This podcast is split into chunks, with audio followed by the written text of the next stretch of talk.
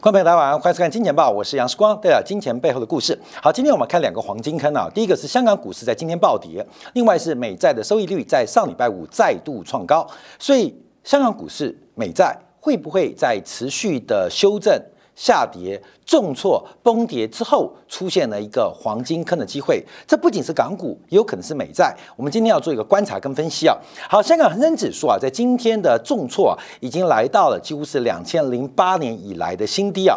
主要受到二十大召开之后，我们等一下做马上的说明啊，要来做一个观察跟掌握。似乎对于目前的改革派跟亲西方派的这个退出啊，使得短线上这个外资也好，还有包括呢内。地资本出出现了一个信心堪忧的局面，使得今天港股啊，特别在科技股的带动之下，在阿里巴巴创下了历史新低的背景之下，这个股价是大幅的走低啊。尤其是香港的科技板啊，基本上我看起来啊是创下历史新低啊，所以这个科技股啊等等出现了大幅下跌。等一下我们做进一步的观察跟说明啊，那会不会跌出黄金坑？会不会跌出黄金坑？我们要从一档。呃，绩优股、指标股做观察啊，就叫港交所。因为港交所从去年二月二十二号到目前为止啊，这一年半以来，股价已经是腰斩之后还打八折，腰斩之后再打八折。事实上，港交所啊，这个是长期的一个呃，大家值得关注，或是这个呃纯股族的一个关注的焦点啊。我们常提到的人气我取啊，在面对股市大幅下跌的时候，敢不敢接？面对国债价格大跌的时候，敢不敢接？我们常提到啊，涨的时候拼命追，跌的时候不敢接，所以人气我取，人气我取。有时候我们开玩笑叫人妻我取啊，这个西门庆啊，这股市要有西门庆的精神啊，就是人气我取。那这一波大跌之后。在这一波大跌之后，能不能把这个筹码清理干净？从原来的散户，从原来的韭菜，慢慢到了中实户，到主力，到法人，这些筹码清干净之后，那包括了港股。包括了美国国债会不会出现黄金坑？这是我们要首先要做观察的。我们在上礼拜的节目当中啊，诶，为了忘记在金钱豹免费版，还在金铁杆付费版提到，我们对于呃大陆股市的投资机会是放在明年第二季。虽然最近有很多大陆的这个私募基金的名人啊，开始进行抄底跟摸底啊，这个价值的低点的确浮现，可是信心的低点。我认为还需要有待观察，所以我们在上礼拜大概讲了两次啊。我认为陆股啊、港股啊，在明年第二季将会有机会开始转弱为强啊，这是特别做观察。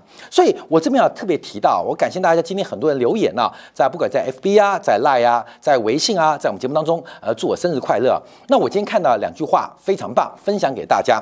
第一句话是过程在结果面前一文不值。过程在结果面前一文不值，能力在趋势面前一文不值，能力在趋势面前一文不值。所以我们在做这个财经节目啊，第一个强调的是结果的预判，呃，能不能正确；第二个是掌握到趋势啊，掌握到趋势。所以我们现在观察，在市场极为悲观的时候啊，我不是建议大家摸底。可是我们要注意到黄金坑的机会，因为每一次的超级低点都是恐慌带出来的，每一次泡沫高点都是极度的兴奋所带出来的。所以啊，牙分我叫空头总司令，主要我们强调的是风险，风险有涨多的风险，也有跌升的风险，涨多下跌的风险，跌升。错过的风险，所以我们在这边观察，就在这一次大跌之后，呃，首先看到港股，因为港股是全球跌最惨的。另外看到美国国债的下半段做分析啊，这是我们特别观察。所以港交所的股价，假如我们从周线做掌握，目前已经回到了这一波新冠疫情之后的起涨点啊，这一波上去又下来，从两百零五块涨到五百八十五块，现在回到二二五，基本上已经把过去这两年多的泡沫啊给挤压干净。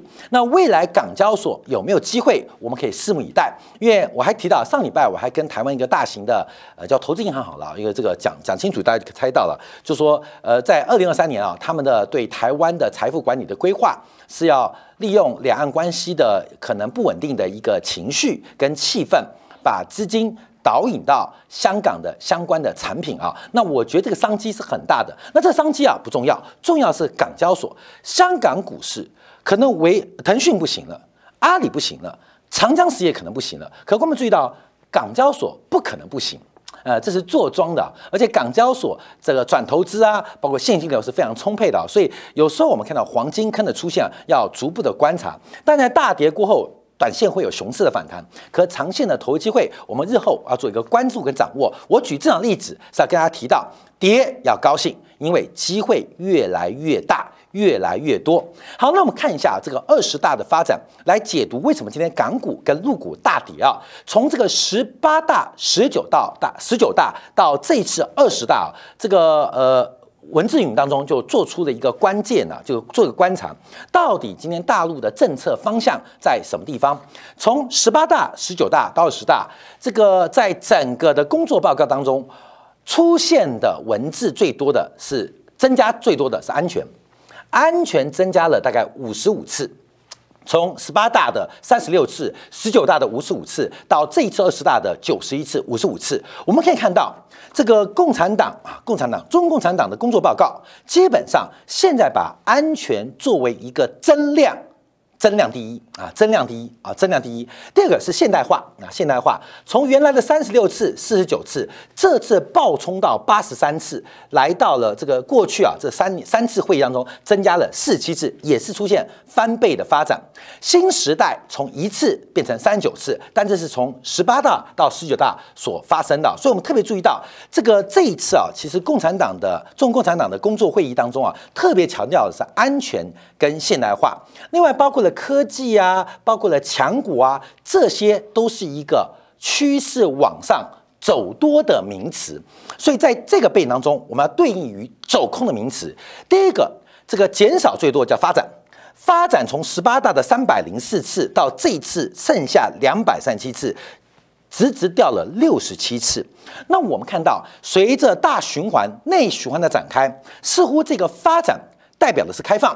发展代表是更多的国际化，发展代表中国的特色的一些经济结构在这边慢慢的正在减少啊，工作报告的重点正在减少，改革从八十八次到七十一次到五十一次是减少第二名的，所以我们看到这个比较积极的角度就是发展啊，改革，还有包括开放，包括的市场，基本上。都是处在一个减量的，所以可以从大陆的这个工作报告，尤其二十大的工作报告，可以看到整个政策的方向，这个天平啊，正在从右。往左靠拢，当然，对于资本家也好，对于股市也好，对于短线的金融战场也好，会形成一个很大的压力，会形成一个很大的压力。这也是我们看到，呃，今天不告包括陆股啊，包括港股重挫的理由。那在共同富裕的背景之下，这也是一个筹码出清的过程啊。那我相信我们的观众朋友很多是小资阶级啊，你也算不了一个资本家可以赶上这一次的行情。那具体什么方向，我们等一下会做个说明啊。具体什么方向，我们做个。说明，但我们要特别关注一个名词，叫做民族，叫做民主。这个民族幼词啊，从十八大到十九大，从四十八次到八十四次。好，观众朋友，从十八大到十九大，我们看到民族、民族，或者我们叫做民族主义啊，本来是一个热点，可在这一次的二十大，忽然大幅的腰斩，大幅的腰斩，什么意思？等一下我们要讲到俄罗斯的一个发展情况，就是。今天面对到全球新冷战的格局，中国要不要诉求民族主义？这个是一个非常危险的工具，对外危险，对内也会危险。一旦操作不慎，就可能失去平衡。所以这一次我们看到二十大的工作报告，“民族”两个字是出现大幅度的缩小，也就是虽然。中国共产党第二十大的这个大会的报告当中，工作报告当中有非常多，我们认为是比较保守、左倾的方向，但至少。没有诉诸于民族主义，这对于世界和平、对于中国的发展来讲，仍然是相对乐观的。所以这个点是我们特别做观察跟追踪的。好，我们再看一下，因为随着这个十九大跟二十大政治局委员的变化，我们也看出一些方向，就是发展经济。啊这个分类啊，当然会有一些呃，大家会有一些意见啊，或者指正。我们大致分类，就是我们看发展经济的角色，感觉。逐步的缩小规模，相反的，我们从二十大跟十九大的比较当中，大多数出现很多的航太、理工甚至公共卫生的专家。啊，航太的专家啊，像这个马新瑞啊，这个航太系统化的专家，像很多的这个科技，像公共卫生系统化的专家，这些人呢，他不是一个学术发表地位，而是他们是系统化的总工程师。这一次啊，大量的进入政治局，这也代表中国的领导核心出现了一个非常重要的质变，从原来的重发展、重经济，开始往内部很多，包括了理工。包括了公共卫生系统化修复或建设的呃路线开始出现转变哦，这大家可能稍微做些留意跟关注。所以从这个角度可以看到，基本上啊，基本上呃，大陆啊，在过去啊，不仅大陆，全球也好，全球化的红利其实已经被吃尽了，全球化的红利应该已经结束了。那现在剩下工业四点零，这是积极的用词。全球化倒退，这是消极的用词，现在就变成了一个比较内部市场发展的红利。所以，我们看到像阿里、像腾讯这种吃国际财的，在国内吃准存量转移的，在国际期待创造增量红利的，在这一次。股价全部完蛋，那未来下一波中国的经济或香港的股市可能就是进口替代啊，这个进口替代，所以要从这个方向，第一个是吃区域市场，第二个是吃进口地带，这可能会成为一个投资方向的变化。那我们等到明年上半年啊，我们再关注关注这个产业板块的一个流向。那我这边要提一下，因为这个二十大这次发展的变化，我相信很多呃这个海内外观众朋友都有看到解读啊，特别是啊整个。集中权力集中的状况超出大家的预期，我们就要比较二十大这一次权力组成的结构是不是有受到俄乌战争的影响？尤其我们以俄罗斯为例啊，让大家了解到，俄乌战争现在打得如火如荼啊，看样子这个呃情势不断升高，连美国一零一空降师啊，美国的王牌部队都进驻罗马尼亚。哎，大家不要搞错啊，这个一零一空降师啊，应该是不是来制裁或制衡俄罗斯的？因为一零一空降师一建进去，乌克兰就变越南喽。我认为美国没有这种可能性。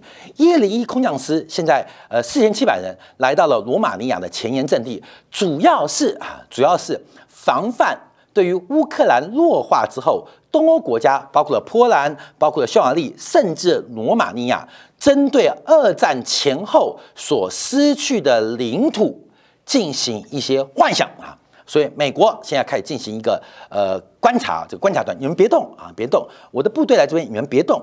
乌克兰前线打得如火如荼，你们后线不要乱搞啊，前线吃紧。后线不要给我紧吃哦，所以一零空降师啊来到罗马尼亚，也代表整个战局啊开始复杂化，尤其包括这个包括了水电站啊，包括现在什么脏弹的一些呃传言越来越多啊，我们叫观察。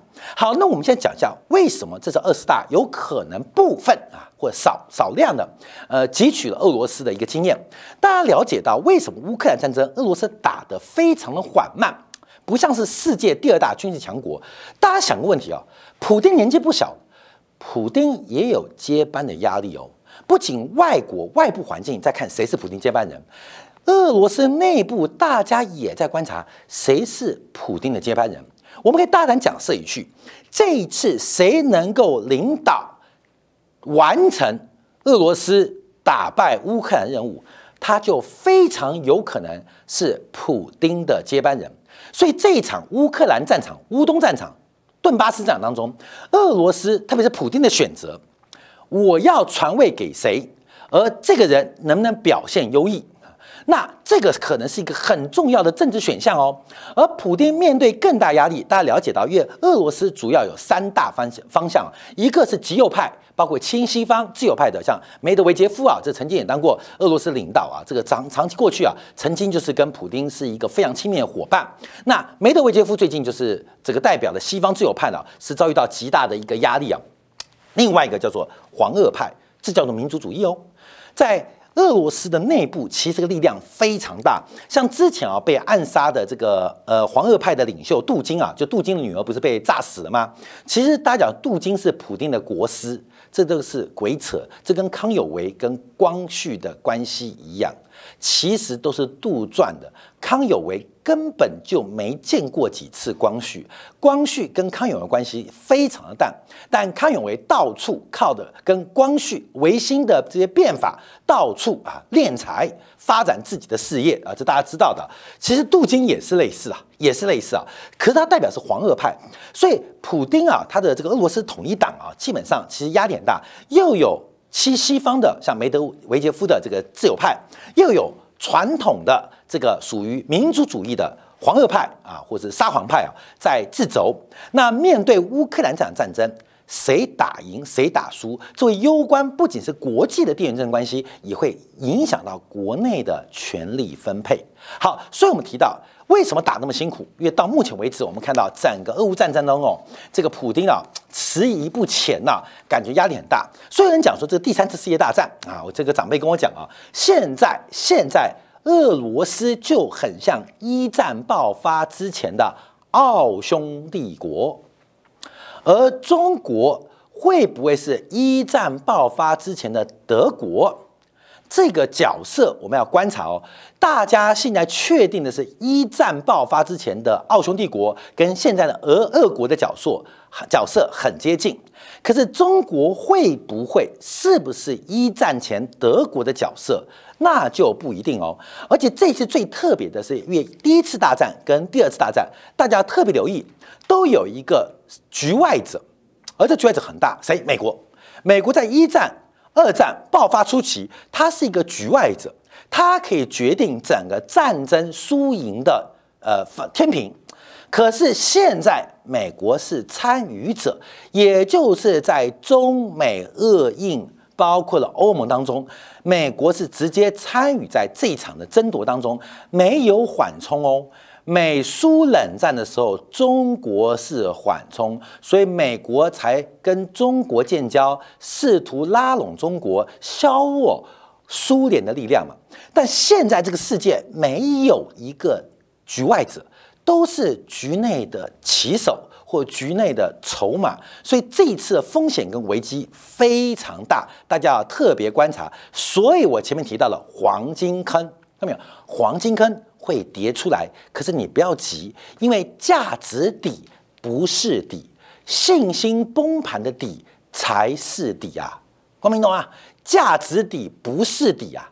假如按照价值来讲，那包括了美国股市，包括台北股市，根本就不会到三万多点嘛。台北股市不会到一万八嘛，就是这个不是价值高点，价值头不会是个头，价值底也不会是个底。所以我们看到这个国际局势的大变化。我从刚刚二十大，从关键字，我们看到了今天陆股跟港股的大跌啊。那包括看俄乌战争，我们迎来的是一个全球新规则的一个变化。跟产生了，这特别做一个观察跟留意啊。好，那我们这边转回来啊，又做掌握。哎，这事情很多，因为今天最新的消息，而今天十月底了，十一月一号、二号，但是美联储的利率决策会议再隔不到五天，就是美国的其中选举。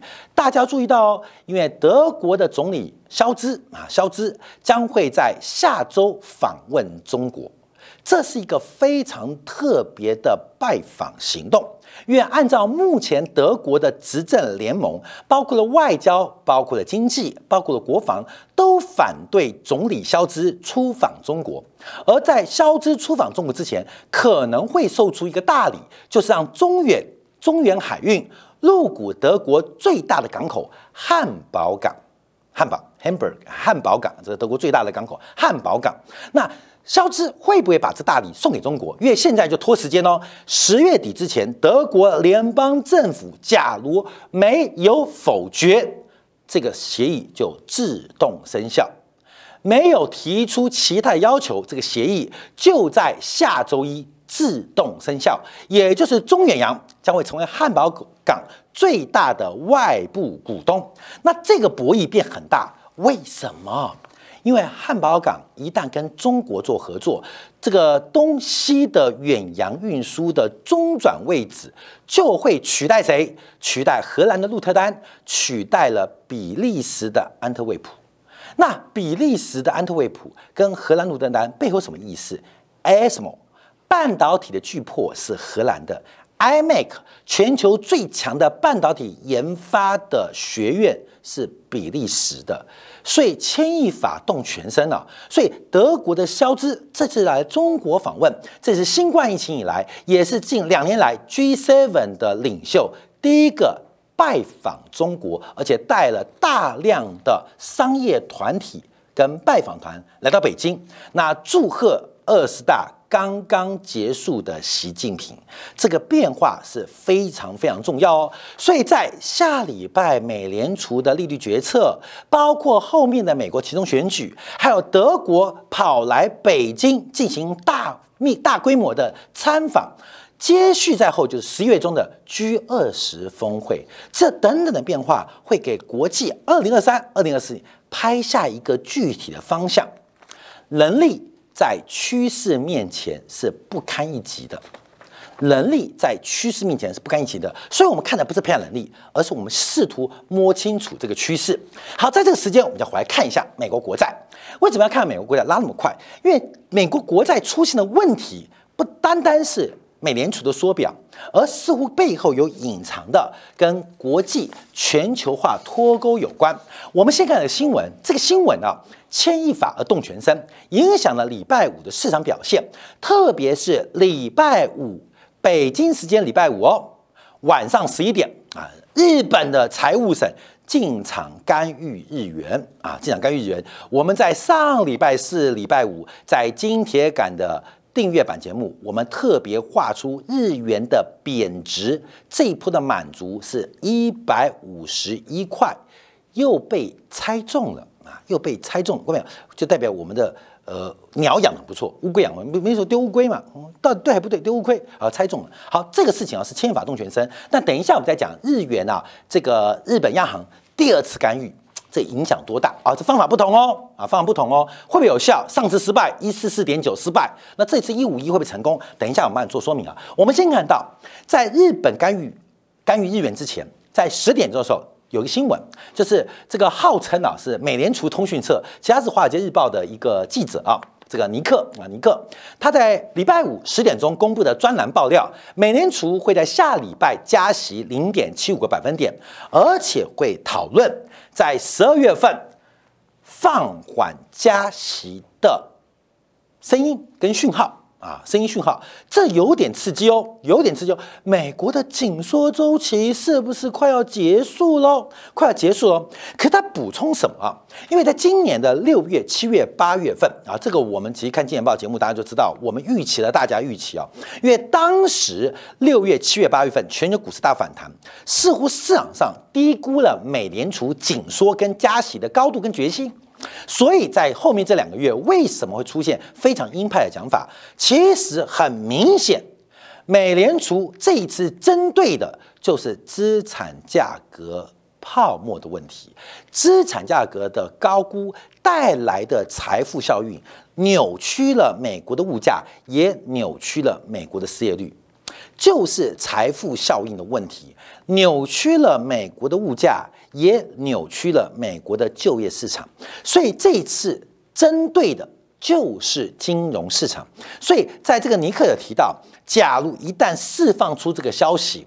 叫测试市场的接受度。假如市场因此而大幅反弹，那整个美联储的紧缩周期或紧缩高度是有可能再度让大家跌破眼镜的哦。好，这是我们要做观察的。那我们回来看一下，包括两年期国债收益率跟五年期国债收益率。好，因为两年期国债收益率啊，在礼拜五最高时候来到四点六四了。那价格再度创下十五年新低，现在好像没有人要投资美国国债。可是我们要提到，这个美国美国国债它的升息周期啊，随着随着非方瑞不断的升高，它随时随地有可能不要随时随地啊，大概在明年第一季或今年第四季就会见到本坡的低点哦。美国国债的低点非常有可能出现哦，是跌出来的。跌出来的，所以，哎，不是光你不怎么看多，不是看多，看到没有？上涨有下跌的风险，下跌有反弹的风险。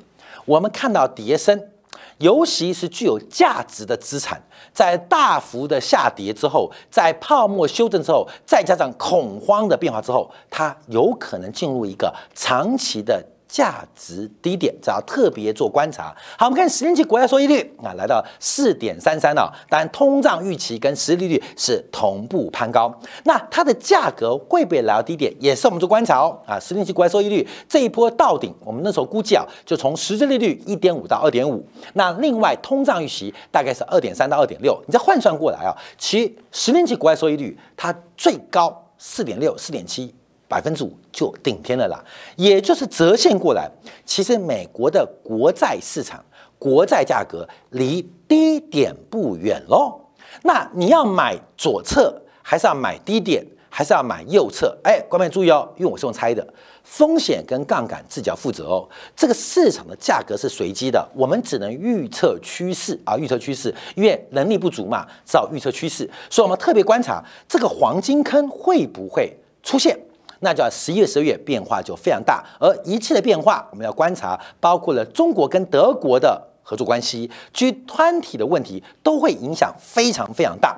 好，那我们看一下美国国债的问题啊，因为美国国债的问题其实跟中国的目前面对的治理问题是一样的。美国国债市场啊，这个特别是《金融时报》美国美国分部啊。美国编辑委员会的主席啊，这个泰特啊发表文章，上礼拜是发表文章，美国国债正在堆积麻烦，为什么？为什么？他说啊，英国国债的问题掩盖了美国国债的问题，俄乌冲突的问题掩盖了中国房地产泡沫问题。哦，今天很妙哦，二零二年真正问题都严格来讲没被看到，反而是一些地缘政治冲突啊，英国养老金的插曲啊，抢镜头，抢镜头，真正的大 boss。真正的主角其实都被掩盖了啊，都被掩盖了。